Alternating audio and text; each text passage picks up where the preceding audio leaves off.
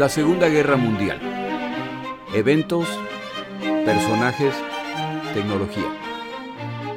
Le doy la bienvenida a nuestro episodio del día de hoy. Episodio 54. La Alemania de Hitler, nazis al poder. Como siempre, empiezo por agradecer a mis oyentes. Gracias Argentina, esta semana llegamos al puesto número 5 en la categoría Historia en Apple. México, España, hemos tenido muy buenos resultados, por lo que se los agradezco. Fabián Atlasovich, Julio César Jiménez, Vitacom Services Corporation, Diego Alvarado, Pablo Svarch, Rosa María Soto, Fernando Marzuca, Juan Carlos Escudero, David Regadera e Isabel Marsek. Muchísimas gracias por sus contribuciones. Estas me ayudan. En realidad lo que hacen es regalarme tiempo, ya que cuando cuento con estos recursos puedo pedirle a alguien que me ayude con algunas de las tareas que toma grabar el podcast. Este dinero se utilizará para el desarrollo del proyecto del canal de YouTube. Estoy muy emocionado con esta posibilidad y creo que el resultado será un producto de calidad. Si algunos de mis oyentes me quieren apoyar, por favor vayan a mi página web, lasegundagm.com, y bajo la sección Apoyar al podcast podrán donar a través de PayPal. Muchas gracias. Por otro lado, como en otras ocasiones, grabo un comercial que nadie me ha pedido. En la introducción de mi programa yo hablaba del tío Rodrigo, que fue quien inspiró mi interés en la Segunda Guerra Mundial con su interés en el tema. Lo he mencionado a él y he mencionado a mi primo Rodrigo, quien ha tenido una participación importante en este podcast, con recomendaciones, con ayuda y todo lo demás. Algún momento mencioné que él estaba abriendo un podcast. Pues bueno, ya lo hizo. El podcast se llama Entre Expatriados. Y la idea del podcast es sencillamente entrevistar gente que en cierto momento, como dice la canción, con sombrero de ala ancha y un clavel en la solapa, un don Juan se hizo a la mar. Alguien que un día se embarcó rumbo a otras tierras con la ilusión de hacer algo, y ahora años más tarde cuentan su historia. Hay de todo. Lleva unos cuantos episodios, yo lo he encontrado muy simpático e interesante escuchar las experiencias de estas personas. Nuevamente los animo a que escuchen el podcast, se llama Entre Expatriados, y se encuentra en las distintas plataformas. Suerte primo con el proyecto. Empezamos nuestro episodio.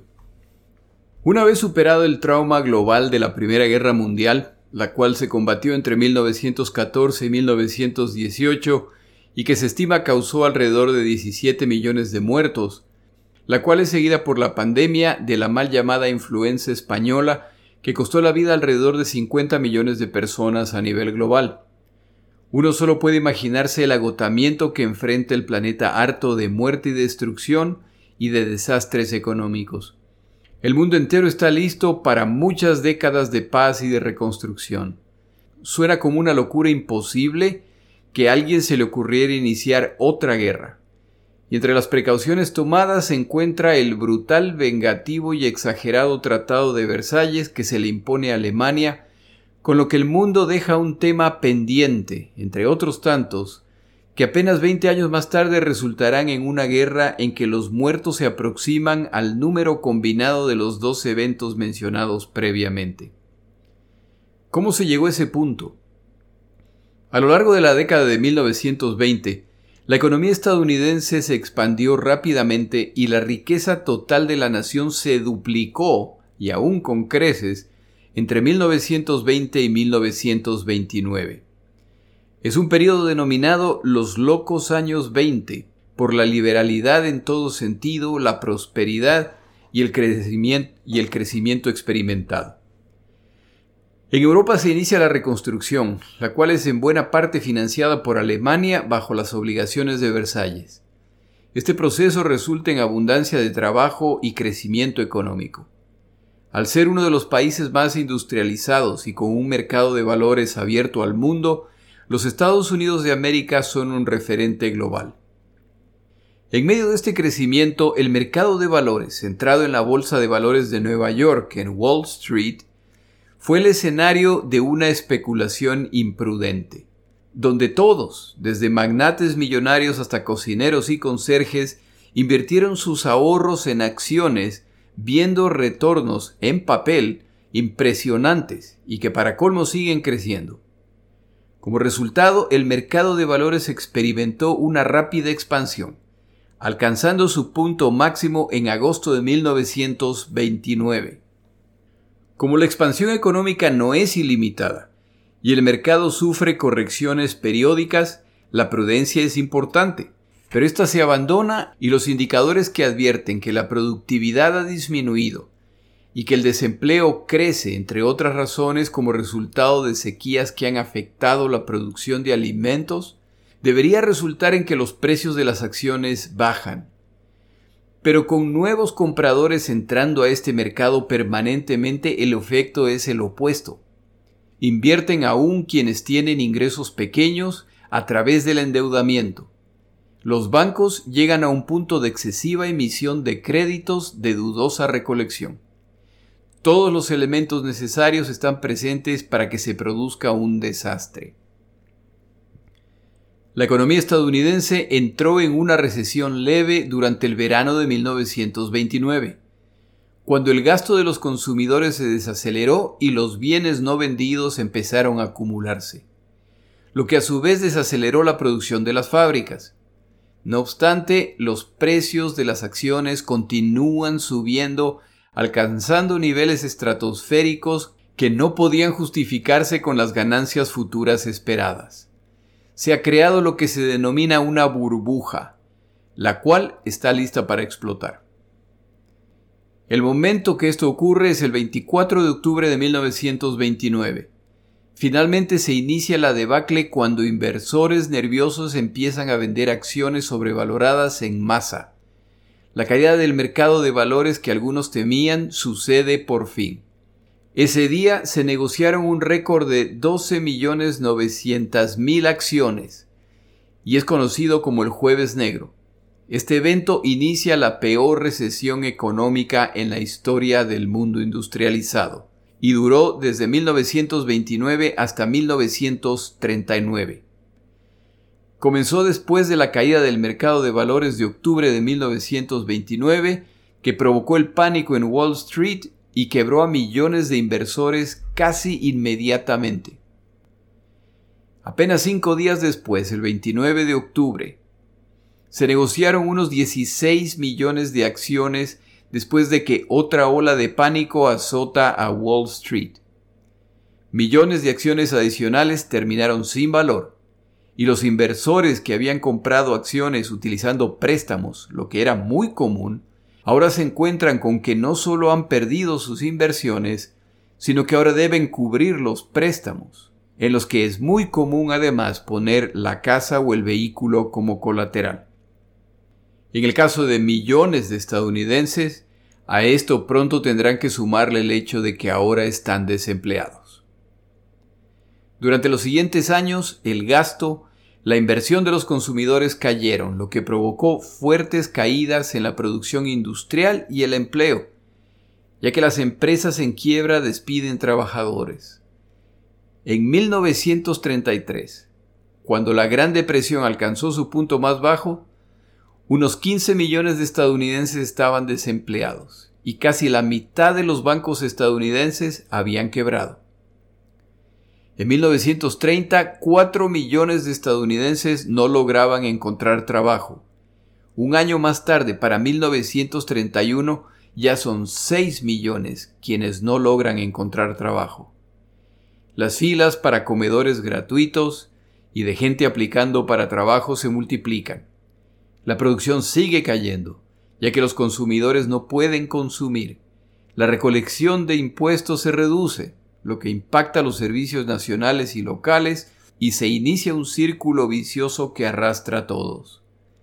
Esta nación que confiaba en el crecimiento de la riqueza que no vería fin, ahora enfrenta un periodo de pobreza y desesperación. Cuando ya parece que las cosas no podrían ponerse peor, en 1930 las severas sequías en las llanuras de los estados del sur de los Estados Unidos de América trajeron fuertes vientos y polvaredas que cubrieron los campos de cultivo de cinco estados desde Texas a Nebraska, matando personas, ganado y cultivo. Se lo llamó el Dust Bowl, el tazón de polvo. Esto inspiró una inmigración masiva de personas de las tierras agrícolas a las ciudades en busca de trabajo. Si alguna vez tienen la oportunidad de ver un documental respecto a este evento, encontrarán una situación que casi parece una peste bíblica. Europa y el resto del mundo inmediatamente sienten el impacto de esta crisis.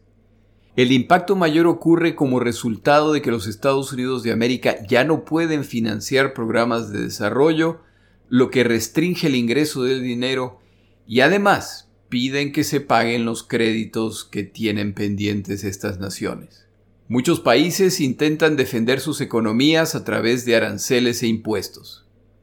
La República de Alemania se vio afectada por la Gran Depresión cuando los préstamos estadounidenses para ayudar a reconstruir la economía alemana ahora se detienen. El desempleo se dispara especialmente en las ciudades más grandes. Para colmo el reembolso de las reparaciones de guerra deudadas por Alemania no se suspenden sino hasta 1932 luego de la conferencia de Lausana en ese año. Para ese momento Alemania había reembolsado una octava parte de las reparaciones. La gente estaba devastada por la forma en que la República de Weimar, la República Alemana, manejaba la economía priorizando el pago de obligaciones. Como puede imaginar el oyente, el temor de los alemanes es que tras tanto trabajo y sufrimiento, ahora van de regreso a 1920 con su grave situación económica. Esto abre oportunidades para grupos radicales. Tras la clara derrota de 1928, en que menos del 3% del electorado votó por el partido nazi, ellos deben replantearse su estrategia y se escoge para la posición a cargo de la propaganda a un genio que inicia prácticas de comunicación y manipulación que duran hasta el día de hoy. Joseph Goebbels es seleccionado para esta posición. Es importante recordar que desde la constitución del gobierno alemán, luego de la Primera Guerra Mundial, siempre han sido partidos moderados los que han gobernado Alemania. Y ahora, con esta nueva debacle financiera, el legado de estos partidos, de hecho el legado de la democracia en Alemania, son desastres financieros, estabilidad social y política, en medio de periodos muy duros. Y cuando parece que ya las cosas mejorarían, se produce este nuevo desastre. Las voces moderadas han fallado, lo que hace más fácil escuchar a quienes ahora tienen propuestas drásticas. El gobierno alemán, frente a una nueva crisis, decide que la forma de enfrentarla es la reducción de programas de apoyo social, reducir los beneficios de desempleo e incrementar impuestos. Los alemanes anticipan que se vienen tiempos muy duros. Uno de los artículos de la Constitución alemana creada en 1919 establecía que, en periodos de grave peligro para la nación, era posible para el presidente asignar poderes especiales al canciller. Este poder especial permitía al canciller crear leyes sin la aprobación del Congreso. Aquí aprovecho para una breve explicación de la estructura política de Alemania. De acuerdo a la Constitución alemana de 1919, hay tres poderes, el ejecutivo, el legislativo y el judicial. Los dos primeros, el Ejecutivo y el Legislativo, son de elección popular. El Poder Ejecutivo tiene la tarea de gobernar. Hay dos posiciones claves en este poder. El canciller está a cargo del día a día del gobierno y es en realidad quien realiza la mayor parte del trabajo. Administra la nación, controla presupuestos y trabaja con el poder legislativo. Sin embargo, quien tiene el verdadero poder es el presidente, quien es elegido por voto popular. El presidente tiene entre sus facultades nombrar y remover cancilleres y dar poderes especiales al canciller dentro del marco de la Constitución alemana. La posición de presidente en Alemania está ocupada por un muy respetado militar de carrera y héroe de la Primera Guerra Mundial. Paul von Hindenburg, el cual fue elegido presidente en 1925. Hindenburg es probablemente el personaje más respetado en toda Alemania a nivel civil y militar. Como se mencionó antes, el presidente tiene la opción de dar poderes especiales al canciller para ayudarlo a gobernar. El canciller Heinrich Bröning solicita que se le autorice el poder existente en la Constitución para implementar decretos de emergencia debido a la grave situación financiera. Hindenburg inicialmente no quiere hacerlo, pero al final accede. Bröning utiliza este poder más y más a menudo, lo que deja de lado al Congreso e impone leyes cada vez más duras. Para colmo, no hay señales de que se esté superando la crisis financiera. En las elecciones de 1930 participan varios partidos. Los partidos moderados que han gobernado por años son responsables de las políticas creadas y sus consecuencias. Los nazis y los comunistas los acusan de incompetencia y de ser los causantes del desastre alemán. Nazis y comunistas, por su parte, nunca han cometido un error al crear políticas o errores en la conducción de la nación. Esto es cierto, y las razones son sencillas. Nunca han estado en el poder y por lo tanto nunca han hecho nada. Bajo la conducción de Goebbels, la propaganda nazi se dedica no solamente a hacer campaña, sino a reunir información respecto a qué molesta a la gente. No es necesariamente qué los anima o cuáles son sus esperanzas, sino qué causan sus frustraciones. Con esta información adaptan su mensaje y se presentan a las elecciones en septiembre de 1930. Los nazis alcanzan un poco más del 18% del voto popular. Esto no parece demasiado, pero han sextuplicado sus resultados de 1928 y no solo eso. Como hay tantos partidos en Alemania, ahora son el segundo partido más grande de la nación, detrás solo de los socialdemócratas.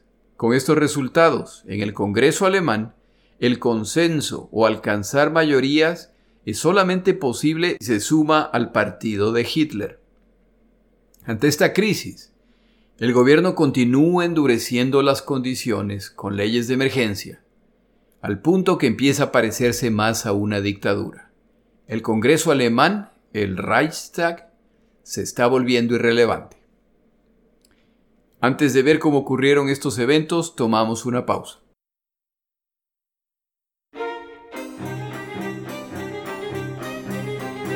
Palabras de Churchill. Winston Churchill nació en un hogar ocupado por una madre descendiente de una dinastía adinerada estadounidense, amante de lo bueno y sin reparos para el despilfarro. Su padre era un aristócrata británico que como tantos otros aristócratas a medida que los tiempos cambian, vivían una vida de apariencia de abundancia, la cual se demostraba a través de propiedades y multitudes sirvientes, cuando en realidad mantener ese estilo de vida era tremendamente oneroso y en muchos casos más allá de sus capacidades financieras. Winston Churchill heredó las tendencias de sus padres y su estilo de vida, y como para colmo de joven gana respetables cantidades de dinero como corresponsal de guerra y escritor, vivió el resto de su vida con la impresión de que la riqueza generada era mucho más abundante de lo que en realidad era, pero que además venía mucha más en camino. Por esta razón apostaba y arriesgaba mucho. Su amante esposa era la encargada de balancear los excesivos gastos de su esposo y tratar de sacar todo adelante. Cuando se produce la Gran Depresión de 1929, al encontrarse en Nueva York, Winston Churchill visita a su asesor financiero, Bernard Baruch, y al ver lo que está ocurriendo con el mercado, decide reinvertir su dinero con la esperanza de alcanzar altísimos beneficios al apostar, literalmente, por las empresas correctas. A lo largo del día el valor de las acciones escogidas se desploman y Churchill sigue haciendo cambios a fin de recuperar lo perdido. pero para el final del día el desastre es total. Churchill lo ha perdido todo. En medio de lágrimas le cuenta a Baruch que está arruinado, que tendrá que vender su casa y abandonar su carrera política para dedicarse a los negocios a ver si algún día se recupera. Baruch lo corrige. Churchill no ha perdido todo. Ha sido impactado por la crisis, pero todavía cuenta con recursos significativos. Churchill no entiende. Él sabe lo que ha comprado y lo que ha vendido, y el resultado es una pérdida total. Baruch le explica a Churchill que él, Baruch, dejó instrucciones en su oficina para que cada vez que Churchill ordene que se compre, ellos vendan. Y cuando ordene que se venda, ellos compren. Esto es lo único que ha salvado a Churchill.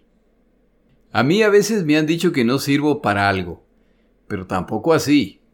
En todo caso, Churchill, a quien irritaba tremendamente que lo contradigan, seguramente esta vez no tuvo mayor problema con las acciones de este buen samaritano.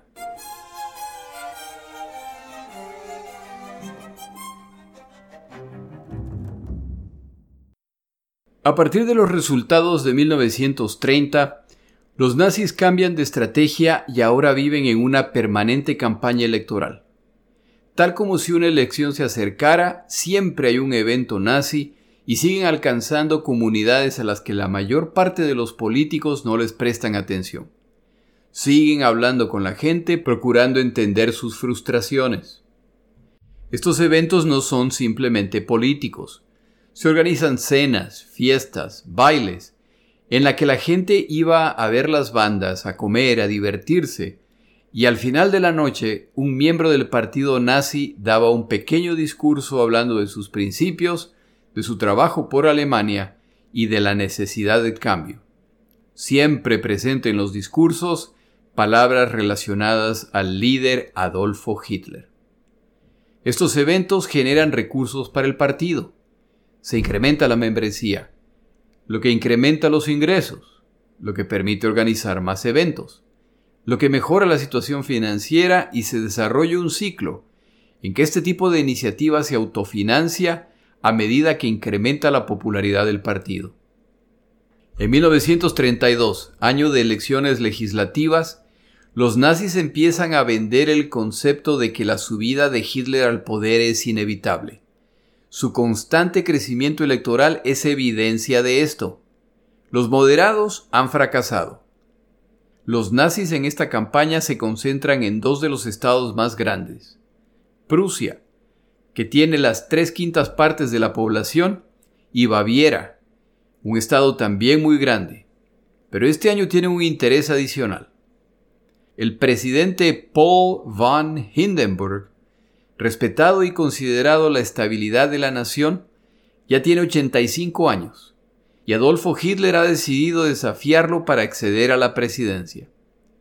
Sus seguidores cercanos consideran esta idea terrible. Enfrentarse con Hindenburg puede costarles todos los avances logrados frente a la población. El Führer ordena que se sigan sus instrucciones. El canciller del gobierno, Bronen, presintiendo que era una cuestión de tiempo para que alguien desafíe a Hindenburg, decide que para evitar esta posibilidad, Hindenburg debería volverse presidente vitalicio de Alemania. Esto se puede hacer a través de decreto de emergencia, pero Browning quiere la aprobación de los partidos.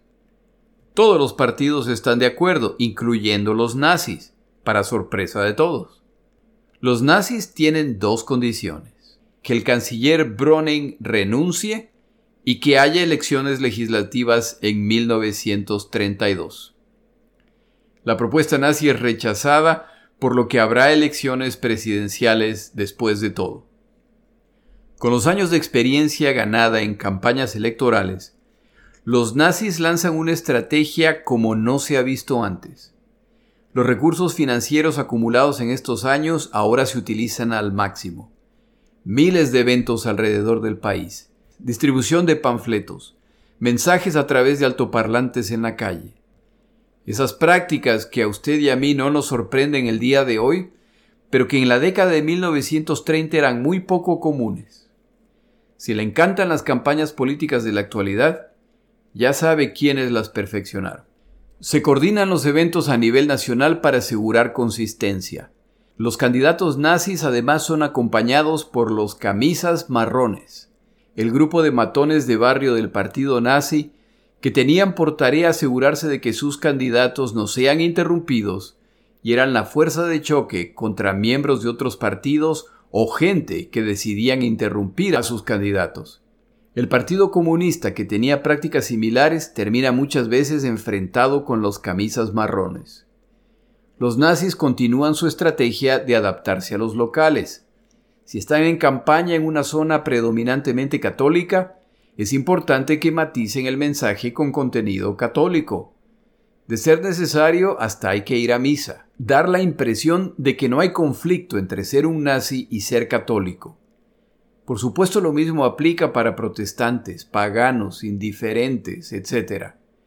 Cuando la campaña era en áreas de conocido interés comunista, la estrategia era distinta, y los camisas marrones debían justificar su presencia. Este sería en cambio un evento hostil en el que habría enfrentamientos con los comunistas locales. Esto no es un accidente.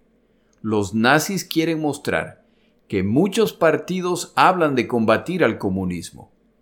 Ellos lo demuestran con hechos. Ellos están ahí para rescatar a los trabajadores de las garras del comunismo.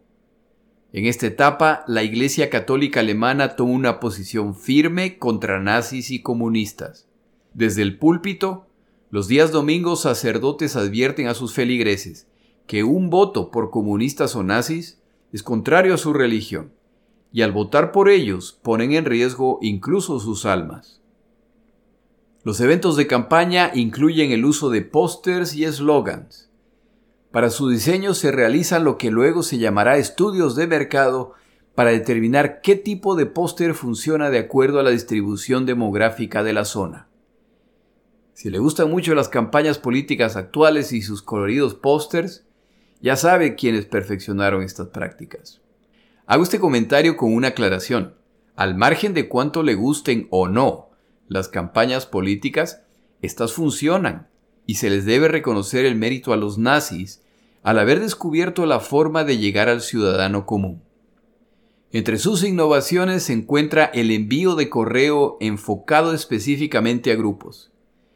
Ellos se tomaban el tiempo de revisar los listados municipales, no existían las páginas amarillas, para identificar la dirección y ocupación de los habitantes, y con esta información enviaban propaganda específica.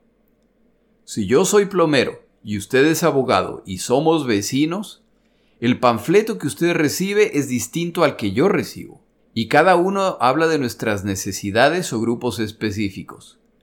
Los nazis son los únicos que alcanzan este nivel de sofisticación, por lo que se los ve distintos al resto. Para ganar la presidencia, el ganador debe reunir 50% de la votación. Se producen las elecciones y Paul von Hindenburg recibe el 49.6% de los votos. Hitler termina en segundo lugar con 30%. Ese 0.4% que le falta a Hindenburg determina que habrá una segunda vuelta. Considere lo que han alcanzado los nazis, de menos del 3% en 1928 al 30% en 1931. La segunda vuelta será entre Hitler y Hindenburg, y nadie duda del resultado. Esto, como ya se mencionó, trae el riesgo para los nazis de alienar a la población moderada que respeta profundamente a Hindenburg. Aquí aparece nuevamente la genialidad de Goebbels. La campaña se enfocará en atacar al canciller Browning, es decir, al gobierno y por asociación a Hindenburg, pero nunca directamente a él.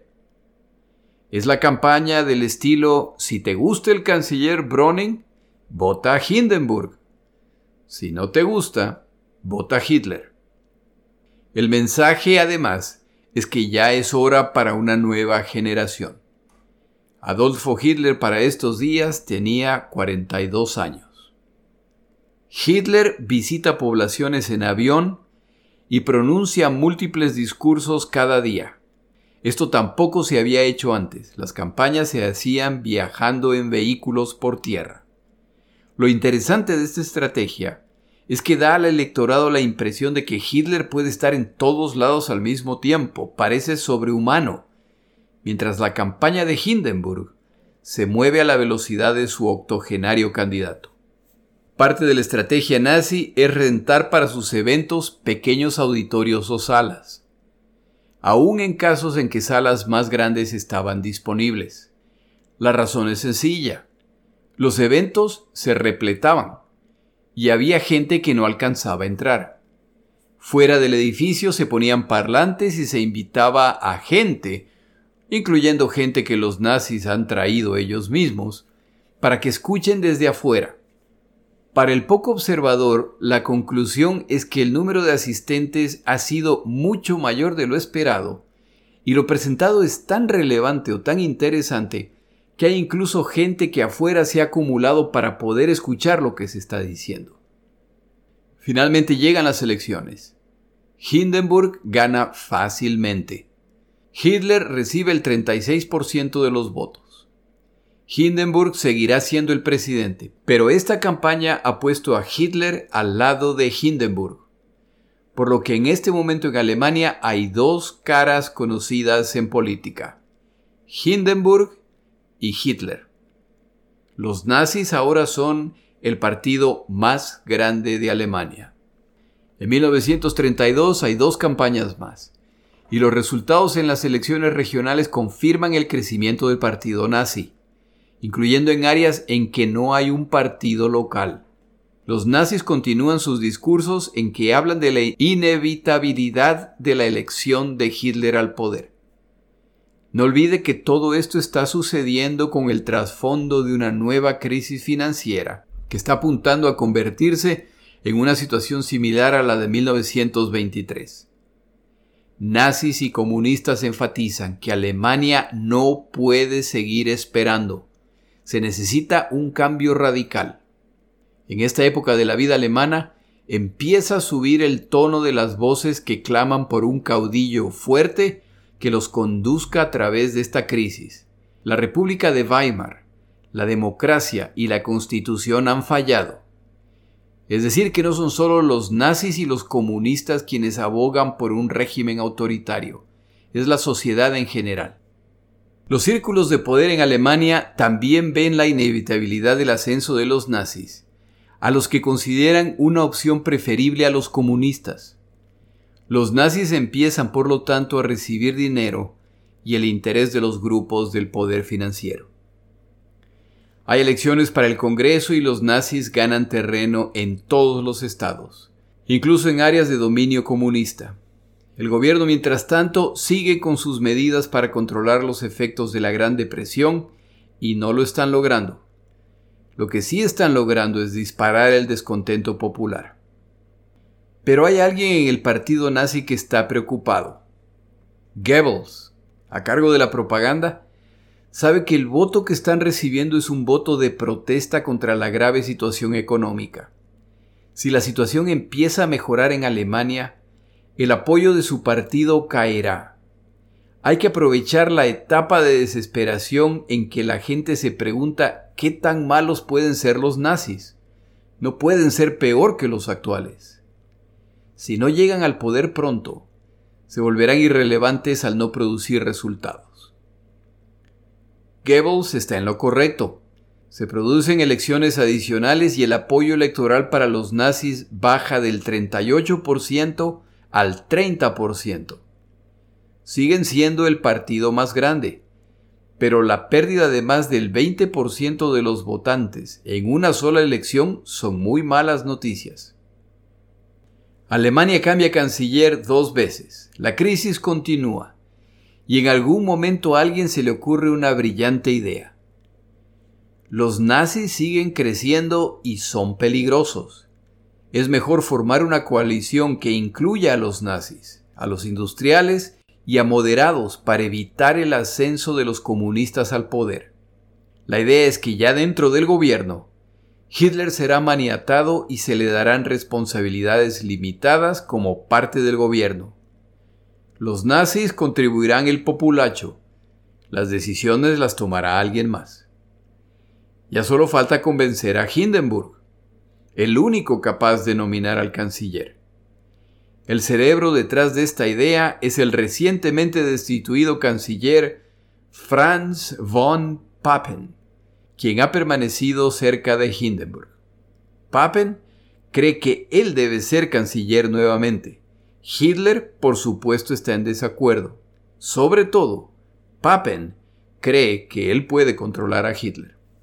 Tras una larga reunión entre Hindenburg, Papen y Hitler, en que tras no poder llegar a un acuerdo, Hitler decide retirarse de las negociaciones si no es nombrado canciller, y ante la falta de opciones, Hindenburg nombra a Adolfo Hitler canciller de la República Alemana el 30 de enero de 1933.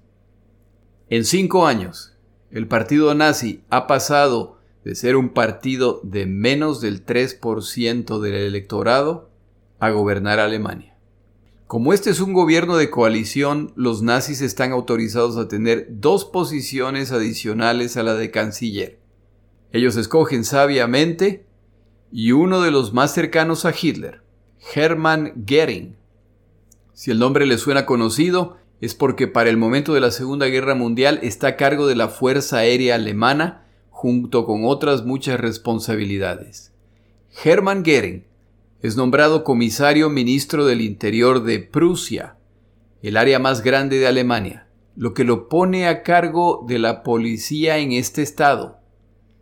Wilhelm Frick será ministro del Interior, lo que lo pone a cargo de los servicios de inteligencia y la policía política. Hitler es ahora canciller, pero no se debe olvidar que Hindenburg tiene la capacidad para remover a Hitler cuando él lo considere conveniente. Por lo tanto, Hitler debe moverse con mucho cuidado o será destituido. No parece ser un mal plan. La tensión en Alemania como resultado de la elección de Hitler es palpable. Los drásticos nazis, jurados enemigos de los comunistas, ahora están en el poder. Esto enfrenta a los dos partidos más importantes de Alemania. En cualquier momento se puede desatar una guerra civil. Los comunistas llaman una huelga general en protesta por la nominación de Hitler como canciller. Hitler, por su parte, solicita a Hindenburg autorización para emitir un decreto de emergencia que limitaba las reuniones, discursos, artículos de prensa en los cuales se insulte al gobierno. Hindenburg lo aprueba, considerando que es algo temporal. Con este decreto, ahora hay carta abierta para atacar a quienes se interprete caen en esta categoría, lo que obviamente se hará liberalmente. Cualquier crítica será sancionada.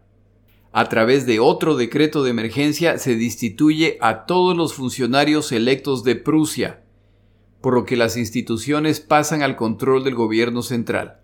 Esto, por supuesto, incluye a la policía del estado más grande de Alemania, que ahora cae bajo control directo de Goering. Una vez más se produce un evento en la vida de Hitler que cambia el curso de la historia global. La noche entre el 27 y el 28 de febrero de 1933 se produce un incendio en el Reichstag, el edificio del Parlamento alemán. No hay muertos, pero el daño es significativo. Hitler se convence de que este es el primer paso de la revolución comunista y solicita a Hindenburg poderes especiales para lidiar con estas amenazas. Hindenburg aprueba la emisión de esta orden que efectivamente elimina las libertades ciudadanas, de prensa, autorice el espionaje a ciudadanos y a tomar las decisiones que sean necesarias para proteger a la población. Y aquí termina la inocencia del pueblo alemán. Este decreto inicia años de abusos de poder que se volverán más enfocados y brutales con el paso del tiempo y la sociedad civil observará mientras las cosas se ponen peor para unos pocos mientras que Hitler parece estar sacando a la nación de la crisis. El ciudadano común debate si guardar silencio frente a la brutalidad contra el débil u oponerse al partido que está realizando un milagro económico. Como se nos acabó el tiempo en el siguiente episodio, cubrimos la Alemania de Hitler, Europa en peligro. Mi nombre es Jorge Rodríguez, gracias por acompañarme. Para información adicional respecto a este episodio, las notas de este podcast, que incluyen la narración de este episodio, así como acceso a resúmenes, videos, documentales y materiales adicionales gratuitos disponibles en el Internet, por favor vaya a Amazon y busque el libro La Segunda Guerra Mundial, Eventos, Personajes, Tecnología. Al comprar estas notas me ayuda y me apoya financieramente. Puede encontrar información adicional en mi página web, lasegundagm.com. Muchas gracias.